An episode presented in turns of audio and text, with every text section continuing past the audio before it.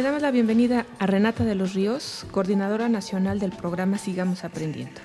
En esta oportunidad vamos a, a platicar sobre este programa, vamos a ver qué ha hecho, qué ha crecido, qué es el programa. ¿Podrías empezarnos a platicar? Claro que sí. Bueno, este es un proyecto que busca combatir lo que es el rezago educativo y contribuir a la recuperación de los pacientes por medio de actividades que los hagan pues olvidarse un momento de lo que es este su enfermedad, ¿no? Y también con esto a los niños que están hospitalizados por mucho tiempo, que no pierdan lo que es la escuela, ¿no? Este, y a los adultos también que puedan, los que no terminaron la secundaria y la prepa, puedan certificarla y puedan terminar y ocupar este espacio dentro del hospital y este y terminar estos estudios. Eso es a grandes rasgos lo que está intentando el, el programa. Bien, sigamos aprendiendo. Es un programa que nace por esta necesidad de muchos niños que están en el hospital en tratamientos y no les es posible asistir a escuela de manera regular, ¿eso entiendes? Sí, exactamente, o que están hospitalizados por periodos de un mes, dos meses, tres meses, hay quienes están seis meses y pierden totalmente la escuela.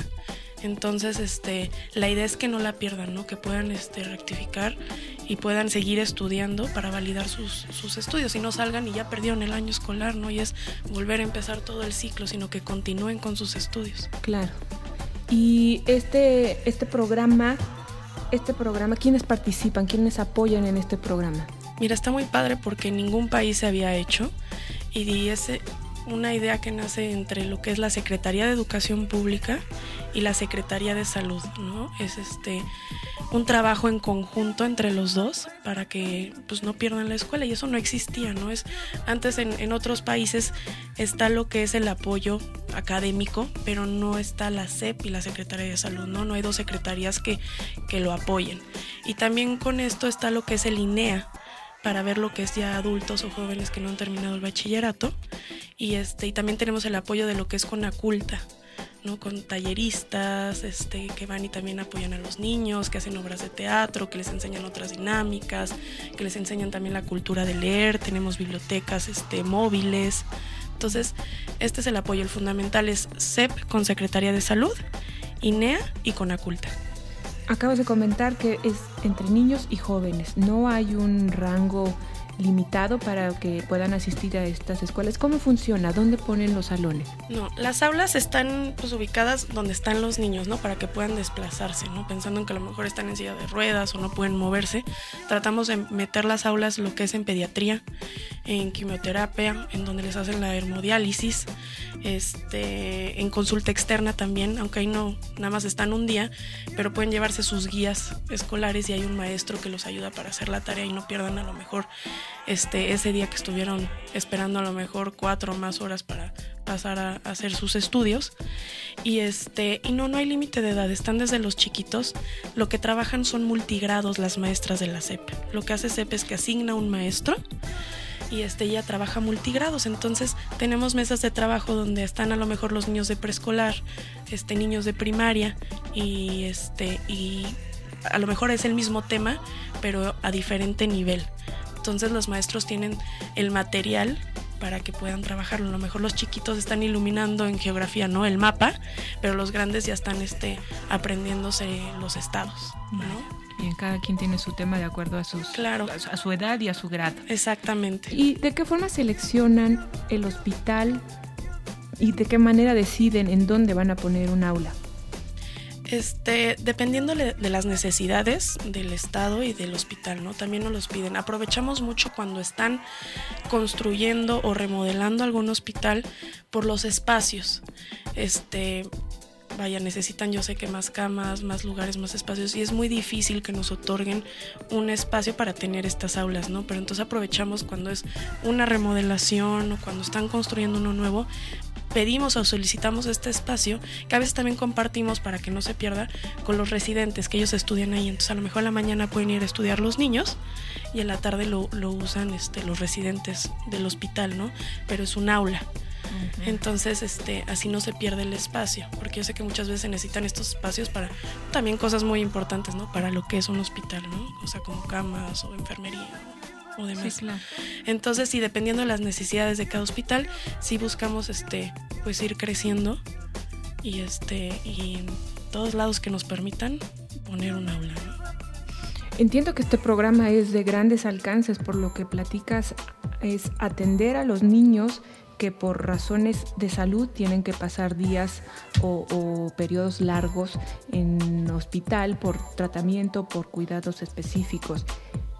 Los familiares también están siendo beneficiados por este programa y incluso los residentes que están en el hospital y ahí pueden tomar clases específicas también. Entonces es un apoyo pues yo creo que es un apoyo a todos. Que rebasa. Ajá. Este, aunque es un programa específico y el aula y los niños y demás, cuando nosotros vamos con el niño también les ofrecemos por parte de línea a los papás que no han terminado la, la secundaria o el bachillerato que lo terminen con el INEA, ¿no? Ellos los ayudan a inscribirse, les dan la asesoría, les dan los formatos, les aplican los exámenes. Entonces también los familiares pueden terminar sus estudios, ¿no? Y pues cuántos papás no están también todo el día ahí acompañando a sus hijos con todo este tiempo y les sirve a los dos, ¿no? Tanto al niño como al papá y los dos están estudiando y este y terminan, muchos se certifican en el periodo que están ahí en el hospital. Y también esto a veces crece cuando este, el hospital se compromete, todo el equipo de, del hospital, todos los servicios, también INEA trabaja con los trabajadores del hospital, ¿no? Este, que no han terminado y quieran terminar este, sus estudios, pues también está abierta el aula para ellos, ¿no? Así que, que es para todos y para aprovecharlo al máximo. Bien.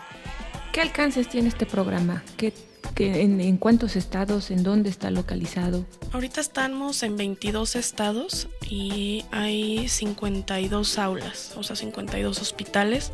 Estamos por abrir, inaugurar cuatro este, aulas uh -huh. en, en, Nuevo León, en Guadalajara, que ya existían.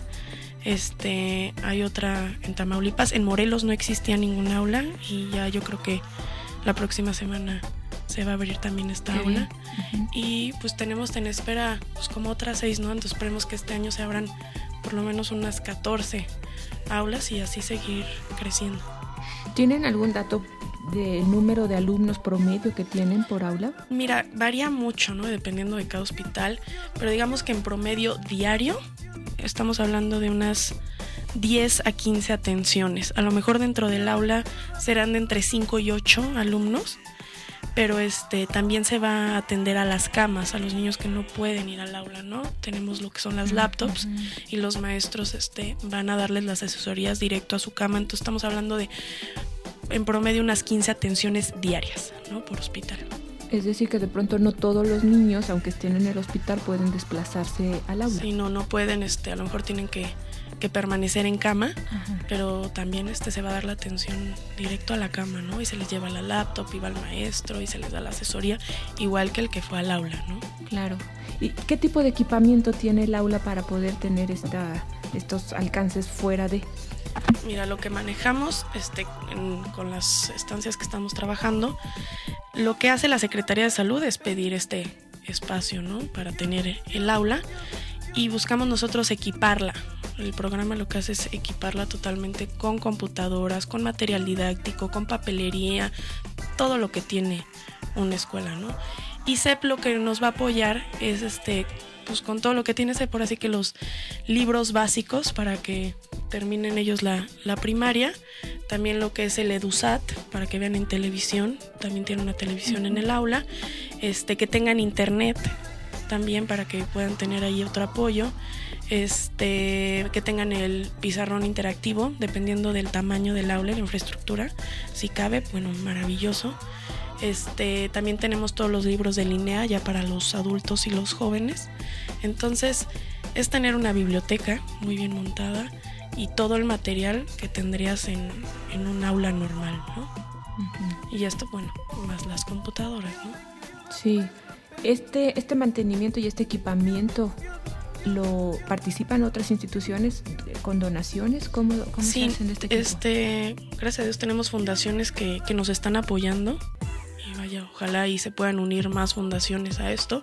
Ahorita quienes nos ayudan están Chrysler, la Fundación Concamín, la Fundación Humanitaria Concamín y Telefónica, que es de Movistar. Ellos ahorita nos apoyan con desde material didáctico, libros, cuentos, igual este con las computadoras, televisores, este el DVD para que puedan ver este cualquier también material didáctico en video. Eh, libros, todo.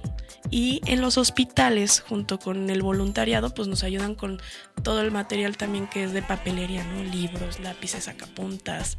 O también tenemos este, lo que es redmisión, los niños que están a lo mejor en, en las preparatorias o dentro de las empresas, lo que buscamos cuando acaba el ciclo escolar y empieza el otro ahora en junio, pedimos que compren un útil más, un de los útiles, de tu lista de útiles, que compres una cosa de más y la dones, ¿no? A lo mejor un sacapuntas más, un lápiz más. Y de ahí sacamos también útiles para el nuevo ciclo escolar de los niños que están hospitalizados. Entonces hay varias campañas este, pues, en las que nos apoyamos y te digo, y si no, el mismo hospital, los trabajadores, los médicos, las enfermeras, buscan este el estar donando y estar apoyando, ¿no? Entonces es muy padre que ver que desde dentro se une, sí. participa porque está viendo logros y está viendo apoyo. Claro. Entonces ahora sí que depende de cada hospital y, y las ganas que le echen y, y, cómo trabajen en conjunto, ¿no? Hay hospitales que, bueno, todos, todos están metidos en esto y el material es para todos y todos se apoyan y de ahí vamos sacando pues la ayuda, ¿no? Que sí son muchísimos. Qué bien, qué bueno, entre todos podemos participar y ayudar y, y va, vamos haciendo mejor un programa que inicia con, pues, con mucha fuerza y creciendo. ¿no? Sí. ¿Y de qué manera han logrado medir, pueden medir la integración de estos alumnos que de pronto tienen que estar en algún momento en un hospital y regresan de pronto a la escuela? Sí, la SEP maneja este, un calendario ¿no? de actividades y, y, de lo que van viendo cada mes. Entonces, SEP lo que hace es mandar a, a, un profesor de la SEP a estas aulas, entonces sabe que van viendo cada mes, entonces van trabajando lo mismo que trabajan en las escuelas. Se está buscando a futuro crear una boleta para que pueda certificar estos estudios, ¿no? Y que sea validada por la SEP, ¿no? En eso está trabajando SEP para que puedan certificar y cuando lleguen a su escuela se certifiquen esos estudios que ellos tuvieron, ¿no? Y que puedan ver que siguieron estudiando lo mismo que estaban viendo en, en su colegio antes de, de, tener que salir y con esto, te repito, combatimos el rezago escolar porque luego los maestros de, pues no, es que está enfermo y falta muchísimo y no, así nunca va a acabar, ¿no? Entonces esta posibilidad de poder seguir estudiando y también lo que manejamos son este que los maestros vayan anotando que cuántos alumnos tuvieron, o sea, su nombre, todos sus datos personales y qué materias vieron, ¿no? Los días que estuvieron, los meses, la hora o lo que sea. Entonces así se lleva un control de, de qué se está trabajando y con cuántos niños. Vaya, es un esfuerzo grande, es un esfuerzo que va va estructurando una ayuda sistematizada y eso hace que el programa crezca, sea fuerte y pueda, dar estos resultados ¿no? y mejorarnos a todos. Porque es muy lamentable ver a niños enfermos y después que dejen de tener sus actividades normales, asistir a la escuela y bueno, esta ayuda, esta ayuda les da un, una posibilidad y una ventanita de no perder, no perder su ciclo escolar. Sí, también es una educación para todos porque nosotros los vamos sacando a la sociedad, ¿no? Una te atrasas porque perdiste clases y no acabaste el ciclo escolar y es volver a empezar por a lo mejor dos meses que estuviste fuera y por eso viene el rezago y, y, también los maestros, pues es que está enfermo y falta muchísimo y no. Claro. Y hasta los papás dicen, bueno, ¿no? Ya ponte a trabajar, vamos a hacer otra cosa, o tú estás enfermo y no puedes. Y claro que se puede, ¿no? Sí, y el Entonces, impacto social que, que, lleva el que un niño se enferme y deje de tener sus actividades. Sí, van, van entonces con esto de... se incorporan perfecto de nuevo a clases, no perdieron claro, nada. Claro. Bien, muy bien. Pues muchas gracias Renata por estar con nosotros el día de hoy, para platicarnos y, y darnos a conocer este programa. Muchas gracias. No, a ti te agradezco mucho.